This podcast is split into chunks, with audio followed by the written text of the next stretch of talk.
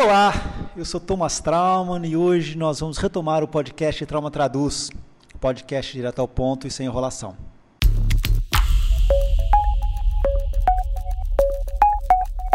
Trauman Traduz. Eu tenho que começar com uma explicação. Afinal, eu fiquei mais de um mês sem gravar e você deve ter falado: caramba, o sujeito desistiu. Quase. É, o fato é que eu comecei meu mestrado em ciência política e a minha agenda mudou completamente. Para piorar, tem uma obra do vizinho aqui em cima da minha cabeça que todas as vezes que eu tentava gravar vinha bater martelo e não tinha como não tinha ambiente para conseguir fazer a gravação. Vamos agora tentar acertar nossos ponteiros. Obrigado para quem sentiu falta. Vamos em frente. Agora vai. Hoje é dia 16 de março e nós vamos falar sobre o jogo da política de 2022. O retorno do ex-presidente Luiz Inácio da Silva à arena eleitoral, ela mudou completamente o jogo. Quer dizer, tudo que a gente estava falando até agora mudou. E por que que mudou? E eu queria que vocês é, confiram, confiram comigo no replay. Vamos lá. Qual era o quadro que a gente tinha até, vamos dizer, 30 dias atrás? De um lado você tinha o Bolsonaro. O Bolsonaro, é, apesar de, uh, da economia não estar do bem, apesar é, das quase duas mil, uh, das quase 3 mil mortes por dia de Covid, apesar da desorganização na fila da vacina, existe pelo menos 30% das pessoas, talvez mais, e eu acho que são mais, mas ok, vamos ficar com 30% para facilitar a nossa vida, um terço dos brasileiros que acredita que Bolsonaro faz um bom governo. Quem são essas pessoas? São pessoas que sentem que acham que o Covid não é uma questão é, tão, tão complexa, uh, não sentiram essa crise tão forte. Acredito que mais importante do que o combate ao Covid é a abertura é, das empresas e considera que o Bolsonaro está fazendo o possível. É, essa turma é, são pessoas, é muita gente, nós estamos falando de milhões e milhões de pessoas que consideram que o Bolsonaro é melhor que os governos anteriores. Ponto. não vou aqui entrar nessa discussão, nós faz, vamos fazer lá, lá, lá, na frente. Eu só estou dizendo que o Bolsonaro tem um, um piso eleitoral em torno de 30%. Tá? Disso ele dificilmente vai cair. O único, único motivo que pode fazer o Bolsonaro cair desse piso seria um descontrole da inflação, é, que pode acontecer, e nós vamos também discutir sobre isso. Calma, porque hoje o podcast vai ser longo. Então vamos lá. De um lado você tem o Bolsonaro. O problema todo é o seguinte: nesses dois anos, não surgiu nenhum outro político que se confrontasse com o Bolsonaro e que você pudesse falar, nós temos um anti-Bolsonaro. Nós tivemos vários candidatos que tentaram fazer isso. É, eu acho que o mais que o mais se aproximou disso foi o governador de São Paulo, João Dória. É, o que, que o Dória tentou fazer? Primeiro, o Dória tentou se descolar do Bolsonaro, fingir que ele não foi eleito em função dos votos do Bolsonaro em São Paulo, né, é, como governador começou a descolar e começou a, tentar ser o senhor vacina. E, inegavelmente, o Dória foi eficiente. É, hoje nós temos, basicamente, em, coisas simples, de cada cinco vacinas é, é, aplicadas no Brasil, quatro foram uh, produzidas uh, pelo Butantan em conjunto é, com os chineses da Sinovac. Quer dizer, ou seja, se não fosse o, o, o Dória, a insistência do Dória em produzir a vacina, cara, nem isso a gente ia ter. Né? A circunstância brasileira, o Brasil está vacinando pouco, está vacinando de uma forma devagar, mas o que está vacinando é em função da insistência do Dória. Mesmo assim, isso é quase uma mágica, mesmo assim o Dória não emplacou. Em qualquer pesquisa que a gente vê, o Dória aparece aí 4, 5%, etc. Ou seja, é, o, a pessoa que, te, que teve a maior oportunidade de se transformar num contraponto ao Bolsonaro, não conseguiu. E por que, que o Dória não conseguiu? Porque é difícil. Porque as eleições no Brasil, elas, elas é, apesar da, da, da cobertura, etc., basicamente as pessoas veem o presidente e muito, talvez os seus governadores e mais nada. Quer dizer, elas só vão rever, só vão pensar na política durante as eleições. Quem fica falando de política o tempo todo é jornalistas como eu e ouvintes como vocês e os próprios políticos. Ponto. A pessoa normal, ela não está pensando nisso, ela não está discutindo isso, não é, é, não é este o grande ponto da vida dela. Então, eu acho que é, a gente tem que começar aí. Quer dizer, o Dória não conseguiu, nesses dois, dois anos, a conseguir aproveitar e se transformar nesse anti-Bolsonaro. As outras pessoas que tentaram isso também não conseguiram. Uma delas foi o ex-juiz Sérgio Moro. O Sérgio Moro deixou o governo, o governo eh, Bolsonaro em abril do ano passado eh, e tentou se controlar, se colocar como o sujeito que ia encarar o governo. Rapidamente o Moro viu que naquilo não era para ele.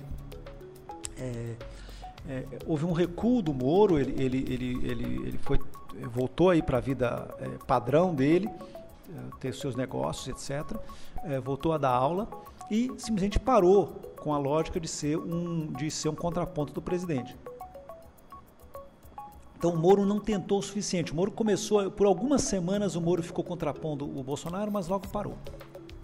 Bem, a terceira opção seria do ex-governador e ex-ministro Ciro Gomes.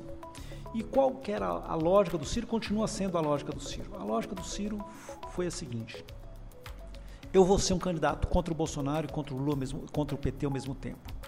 Então o, o Ciro ele saiu da campanha de 2018 batendo muito forte no PT e continua batendo muito forte no PT. É, o problema todo é que isso não fez o Ciro crescer o Ciro simplesmente ficou sendo agora rejeitado pelos petistas e não ganhou nenhum voto a mais do que ele já tinha. Quer dizer, quem já votava no Ciro continua votando. Agora, muita gente que até votaria no Ciro no segundo turno não vota mais de jeito nenhum, porque toda vez que o Ciro dá uma entrevista, cada entrevista, ele aproveita e passa cinco minutos falando mal do Lula e falando mal do PT. Então, é, o que aconteceu foi que o, o Ciro ele não conseguiu transformar, se transformar num é, numa pessoa que, que fosse ao mesmo tempo anti-Bolsonaro e anti-PT. Por quê? Porque é muito difícil. Essa ideia de você ser contra duas pessoas é complicada. O Ciro errou aí na estratégia, a estratégia era bater no Bolsonaro. E por que, que a estratégia era bater no Bolsonaro? Porque o, o Bolsonaro é o presidente. Quer dizer, ser um antipetista hoje, com todo respeito ao Ciro, é perda de tempo. A discussão não é o PT. O PT deixou o poder a, de, em, em 2016. Desde então, foi o governo Temer e o governo, o governo é, Bolsonaro. Discutir agora, o PT fez isso, o PT fez aquilo, com todo, com todo o respeito, isso é uma, assim, um, é um completo e total perda de tempo. Você pode discutir isso lá no segundo turno, se você tiver um petista no segundo turno. Porém, é, a questão toda hoje é nós estamos sendo governados pelo Bolsonaro. Portanto, o debate político é em relação ao Bolsonaro. Não existe meio termo. Não dá para você falar, ah, eu sou meio contra o Bolsonaro, mas meio não. Não, não, não existe. É, assim, no fundo, eleições são eleições, elas, elas obrigam os candidatos a terem uma definição muito clara. Ou é branco ou é preto. Ou é, é não tem muita lógica, não tem espaço para o cinza. Nós nunca tivemos um candidato cinza ganhando a eleição. Então, é, é, se é, e, e, esse foi o grande problema. Dizer, o fato é que você teve os, tantos esses, esses, personagens, depois você teve outros, é, é, o ex-ministro Luiz Henrique Mandetta, é, o apresentador Luciano Huck, ninguém conseguiu encarnar tão claramente que era o oposto do Bolsonaro.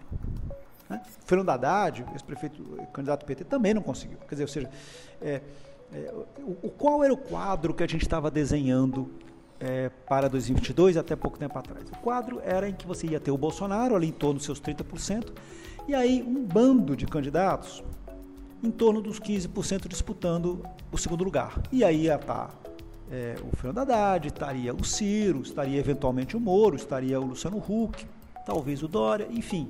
Seria um grupo ali de 5, 6 candidatos disputando para ver quem, quem iria para o segundo turno. E daí, vamos ver, né, que esse candidato é, é, é, meio, chegaria aí com 20% e iria para o segundo turno. É, seria isso. Né? Uma coisa muito difícil de acontecer, mas é, é, era uma situação complicada. por que era uma estratégia complicada? Primeiro, porque todo candidato, todo presidente que foi candidato à reeleição no Brasil ganhou.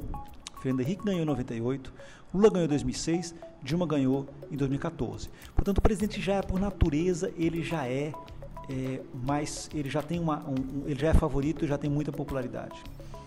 E segundo, porque a forma como a máquina foi montada, é, ela, ela, ela privilegia o candidato que está no poder. A eleição, ela, ela, ou seja, enquanto que o, o, o presidente pode é, é, ainda continua inaugurando obras, continua visitando estados, tudo é, como se ele estivesse sendo presidente, mas no fundo está em campanha.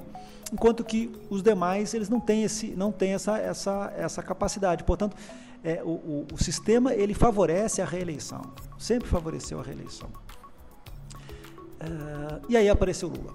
É, foi uma surpresa a decisão do Faquin uh, anulando as condenações do Lula? Foi. Uh, eu acho, sinceramente, quer dizer, seja, nem mesmo dentro do PT se imaginava que isso pudesse acontecer. O que o PT trabalhava era com a hipótese de que talvez em julho houvesse uma suspeição do Moro, que talvez. Mas isso não garantia uma candidatura do PT. O PT trabalhava com o plano A sendo o, Haddad é, como candidato, parecia a coisa mais provável. Só que mudou tudo. E mudou tudo porque o Lula fez um discurso brilhante. O discurso do Lula na semana passada foi brilhante. Ele fez um discurso onde ele chamou para si e falou uma banda de obviedades. Olha só, nós temos que vacinar. Uau!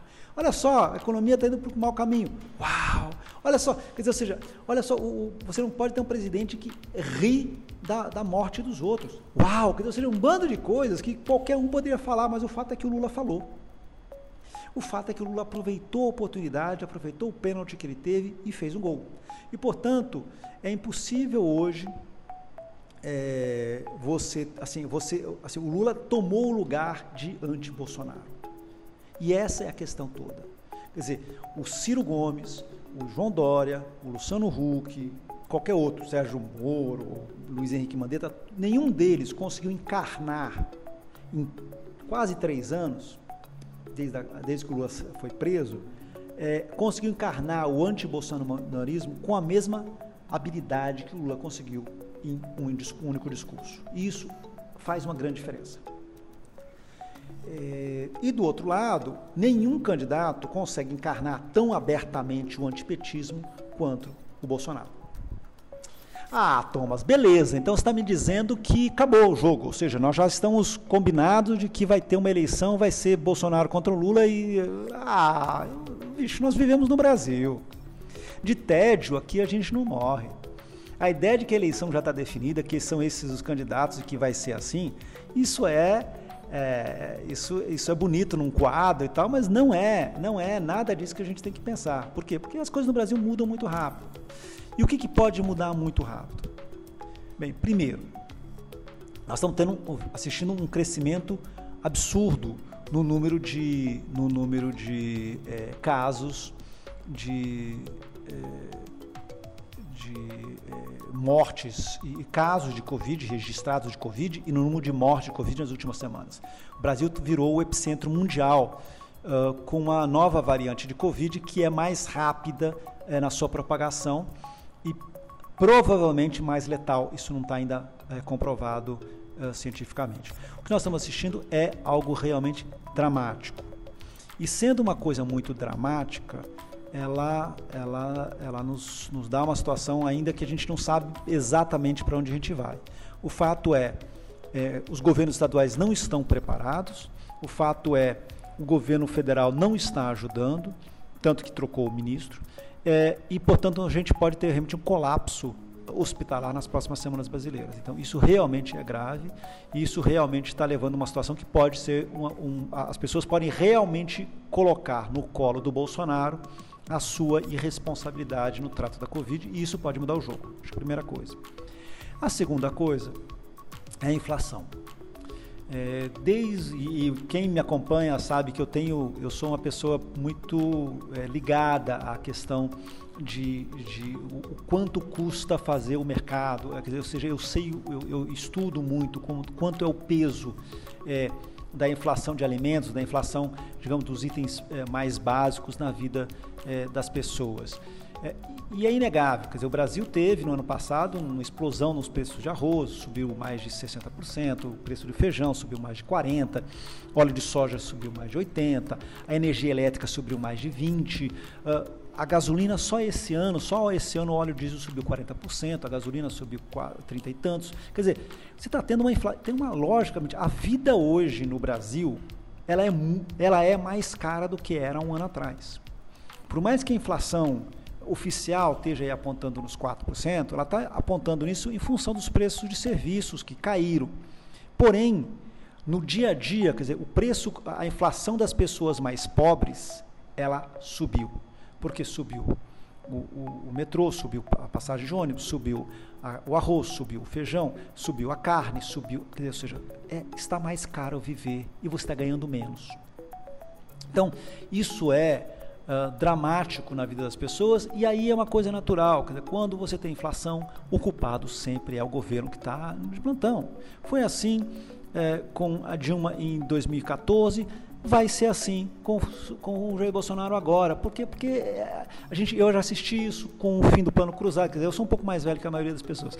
Eu assisti isso com o, o, o fim do, do plano cruzado. Nós já vimos isso acontecendo é, em, em, outras circunstâncias. Quer dizer, é, isso nós estamos vendo uma coisa que realmente pode ser um, um turning point na vida é, das pessoas e no humor em relação ao, ao, governo.